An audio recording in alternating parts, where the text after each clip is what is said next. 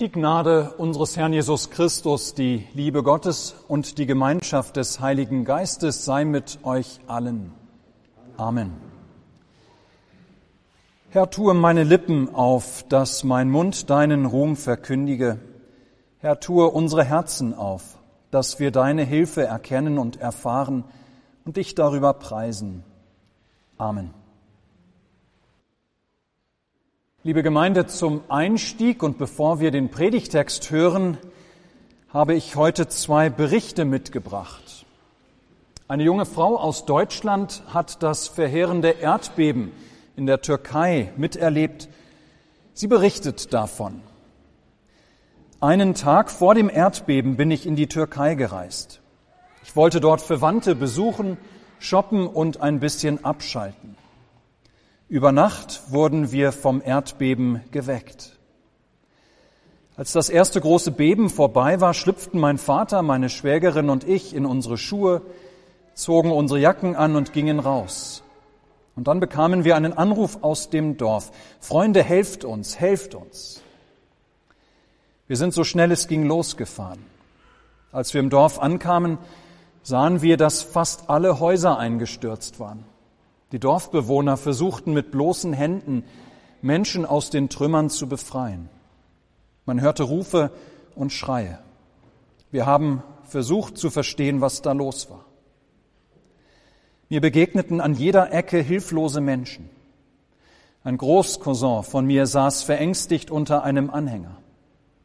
Er erzählte weinend, dass er sich in letzter Minute nach draußen stürzte, als die Erde bebte und das Haus einstürzte. Seine Eltern und Schwester saßen im Haus.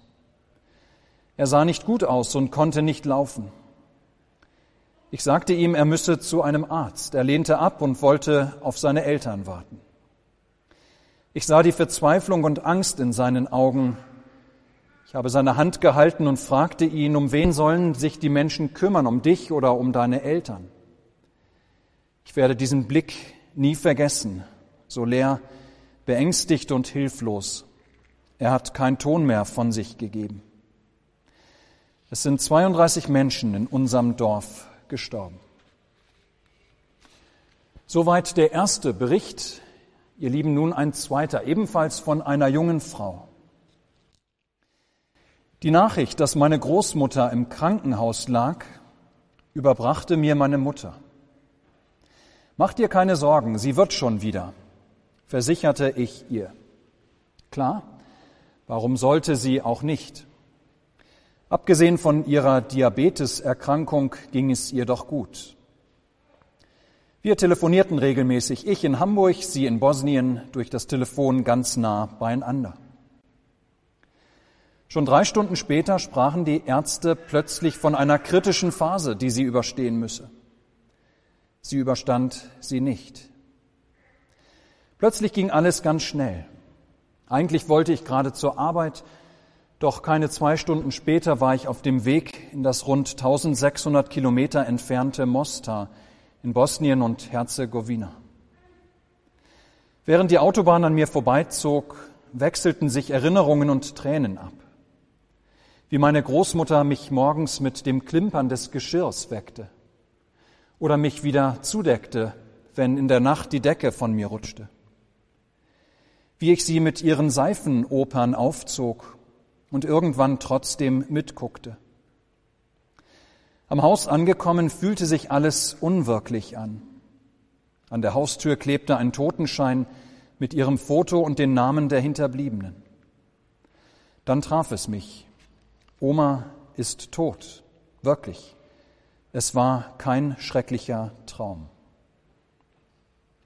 Statt ihrer Umarmung erwartete mich hinter der Tür diesmal nur Leere.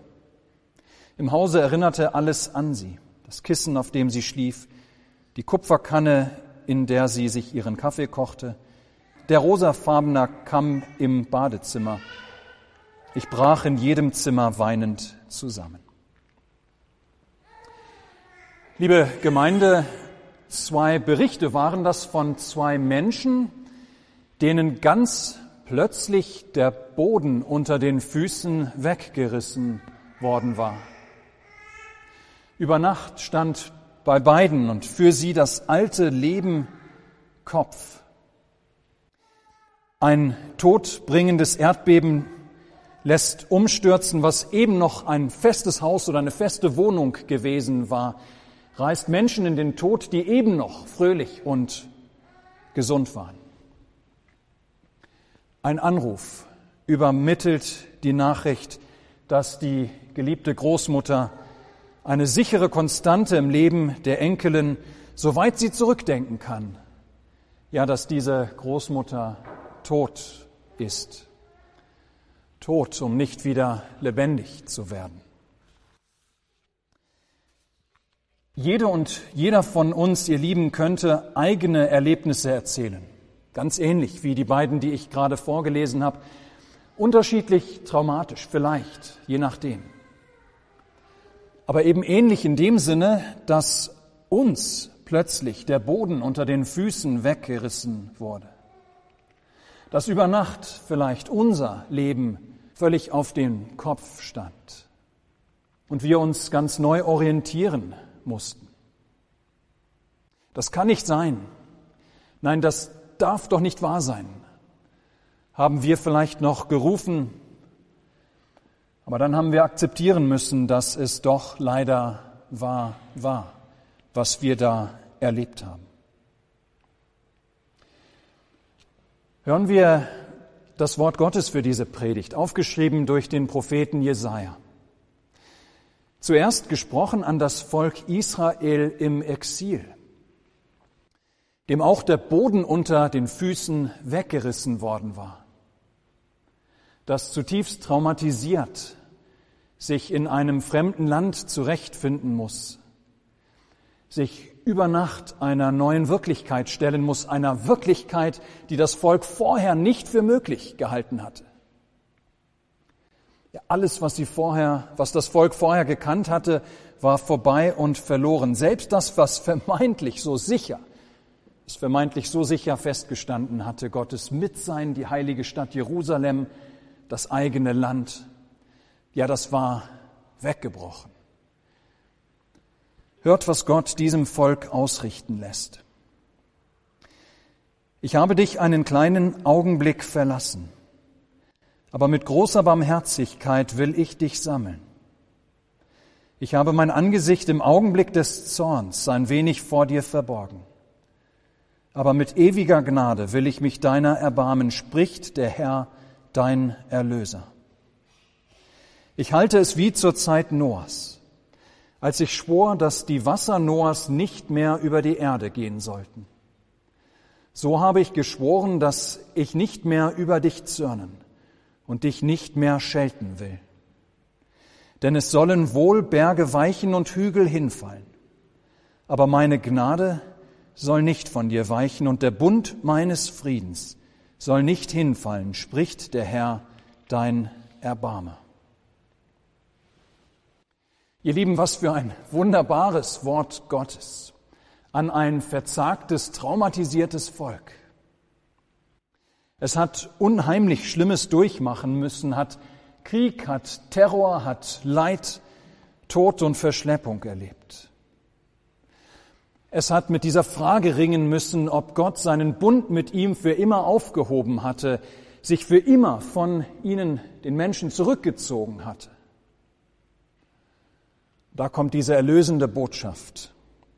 Für einen Augenblick für einen Augenblick habe ich mich von euch abgewandt. Für einen Augenblick des Zorns habe ich mich zurückgezogen. Aber nun bin ich wieder da. Nun will ich wieder da sein. Mein Zorn hat sich gelegt. Und ich will mit euch einen neuen Bund schließen. So wie zur Zeit Noahs. Ich will mit euch einen ewigen Bund der Gnade schließen, des Erbarmens ja einen Bund des Friedens. Ich will euch fortan, von nun bis in Ewigkeit, mit Gnade und Erbarmen begegnen. Zwischen euch und mir soll mein Zorn nicht mehr stehen. Ihr sollt mich kennen unter dem Namen Yahweh, dein Erlöser, der Herr, dein Erbarmer. Liebe Gemeinde, bei Gott selbst, in Gott selbst hat sich eine Wende vollzogen. Das ist für uns eine ganz großartige Nachricht.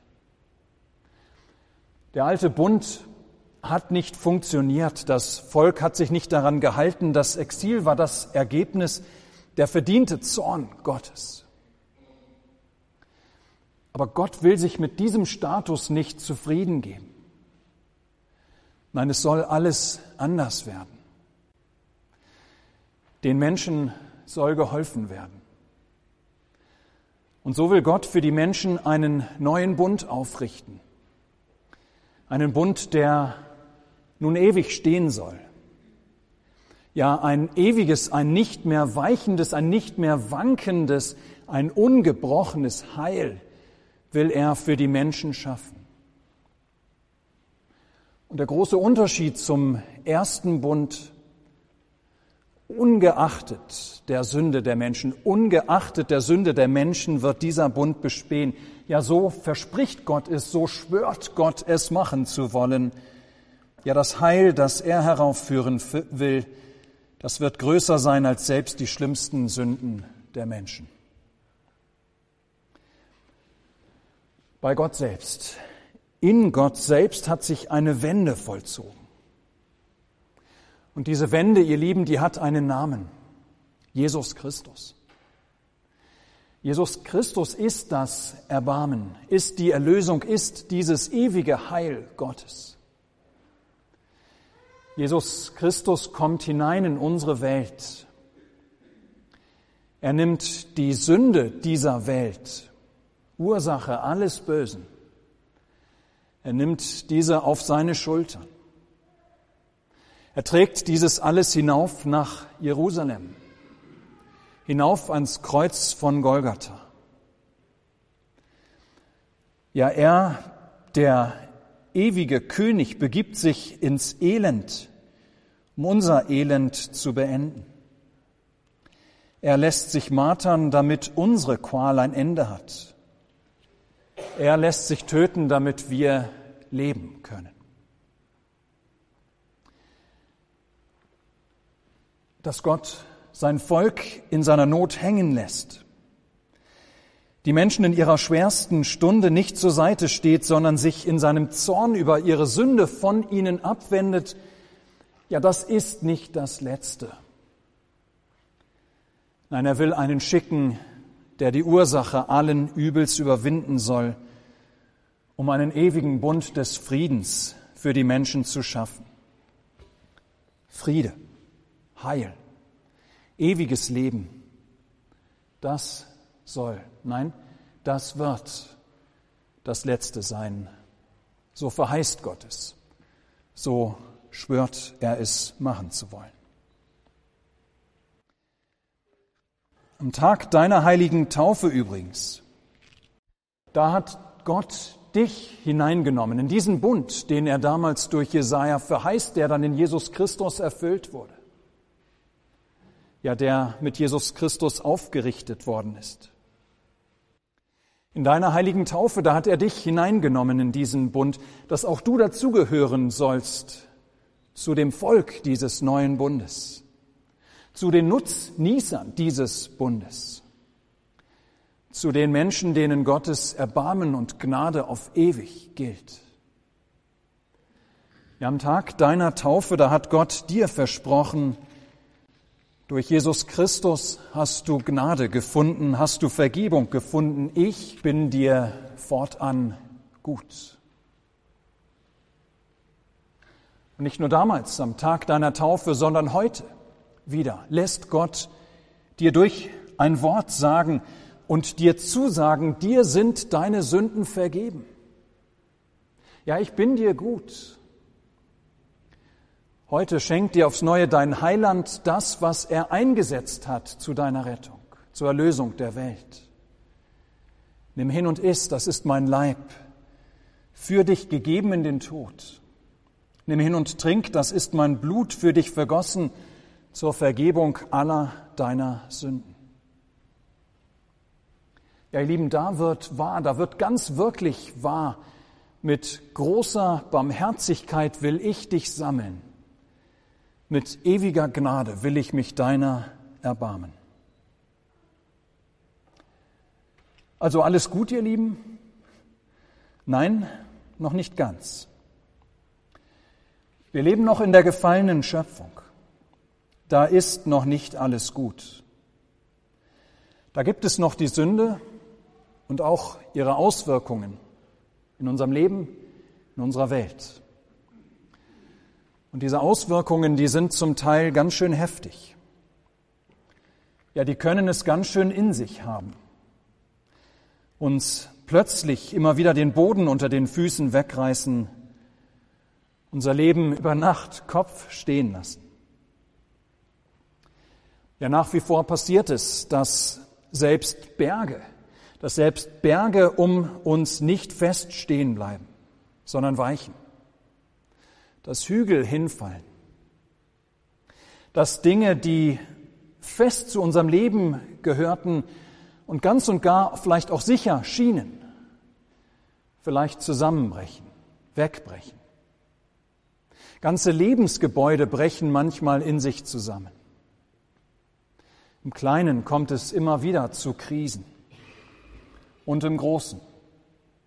Es kommt zu Kriegen, die keiner mehr für möglich gehalten hatte. Pandemien erschüttern die Welt, gegen die selbst die moderne Medizin nur begrenzt ankommen kann.